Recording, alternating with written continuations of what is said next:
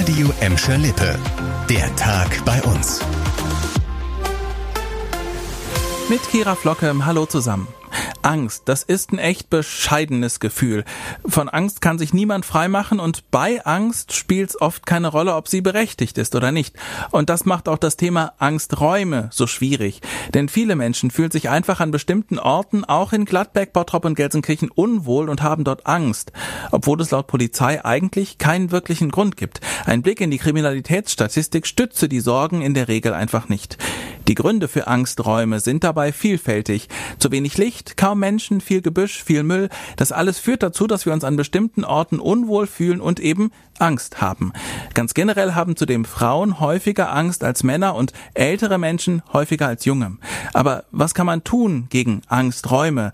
Die Anlässe für diese Angst so gut wie möglich beheben, sagt zumindest Ralf Klucksen. Er forscht beim Landeskriminalamt zu diesem Thema. Wenn wir sogenannte Schmuddelecken feststellen, dann melden wir das. Die Kommunen gucken auch da drauf und sorgen dann dafür, dass halt der Müll abtransportiert wird und dass es wieder heller ist. Und es ist auch ein gemeinsames Vorgehen zwischen den Kommunen und zwischen der Polizei. Wir sprechen uns auch ab, wo könnte sich was entwickeln und was kann Polizei und Kommune dagegen tun. Mit der Polizei ins Gespräch kommen. Das war dann heute auch das Ziel eines ja, Kaffeekränzchens der Polizei Recklinghausen in Bottrop. Es gab einen Café auf dem Wochenmarkt, stilecht aus einem historischen Kaffeebus.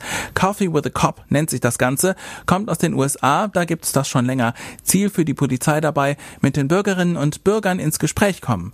Polizeisprecherin Annette Achenbach hat es so beschrieben. Das wollen wir eben zeigen, dass wir auch wirklich bürgernah sind, dass man mit uns einen Kaffee trinken kann, dass man auch einfach ins lockere Gespräch mit uns kommen kann, dass man uns sagen kann, wo der Schuh drückt. Darum geht es. In Bottrop waren das zum Beispiel Sorgen wie unübersichtliche Fußgängerzonen oder der neue Bußgeldkatalog. Bei uns in NRW sind insgesamt 30 Termine von Coffee with a Cop geplant. Am 22. Dezember macht der Kaffeebus der Polizei dabei auch in Gelsenkirchen halt. Thema wurden heute auch mal wieder die Impfzentren, schuld auch noch Gesundheitsminister Jens Spahn. Der trommelt ja schon länger dafür, die Zentren wieder aufleben zu lassen und auch heute bei einer Pressekonferenz hat er das wiederholt.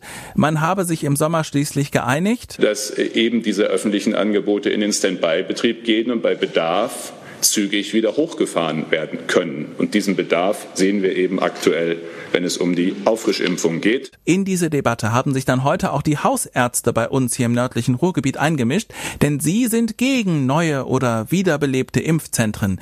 Die Kassenärztliche Vereinigung Westfalen-Lippe als Vertretung aller niedergelassenen Ärzte sagt, unsere Praxen könnten boostern und tun es auch. Die Stadt Bottrop fährt bei dem Thema Drittimpfung zweigleisig. Ja, Corona-Booster bei den Ärzten, aber auch am Impfbus, also doch an der zentralen Stelle. Das Angebot, das bleibe bestehen. In Gelsenkirchen zum Beispiel gibt es das nicht. Und zum Schluss noch ein Tipp für alle Wintersportfreunde. Der 28. Dezember, der soll wieder zum Biathlon-Tag auf Schalke werden.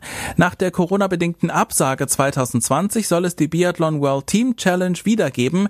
Diesmal mit Veränderungen. Die Veranstalter planen nur mit 50 Prozent der Besucherkapazität.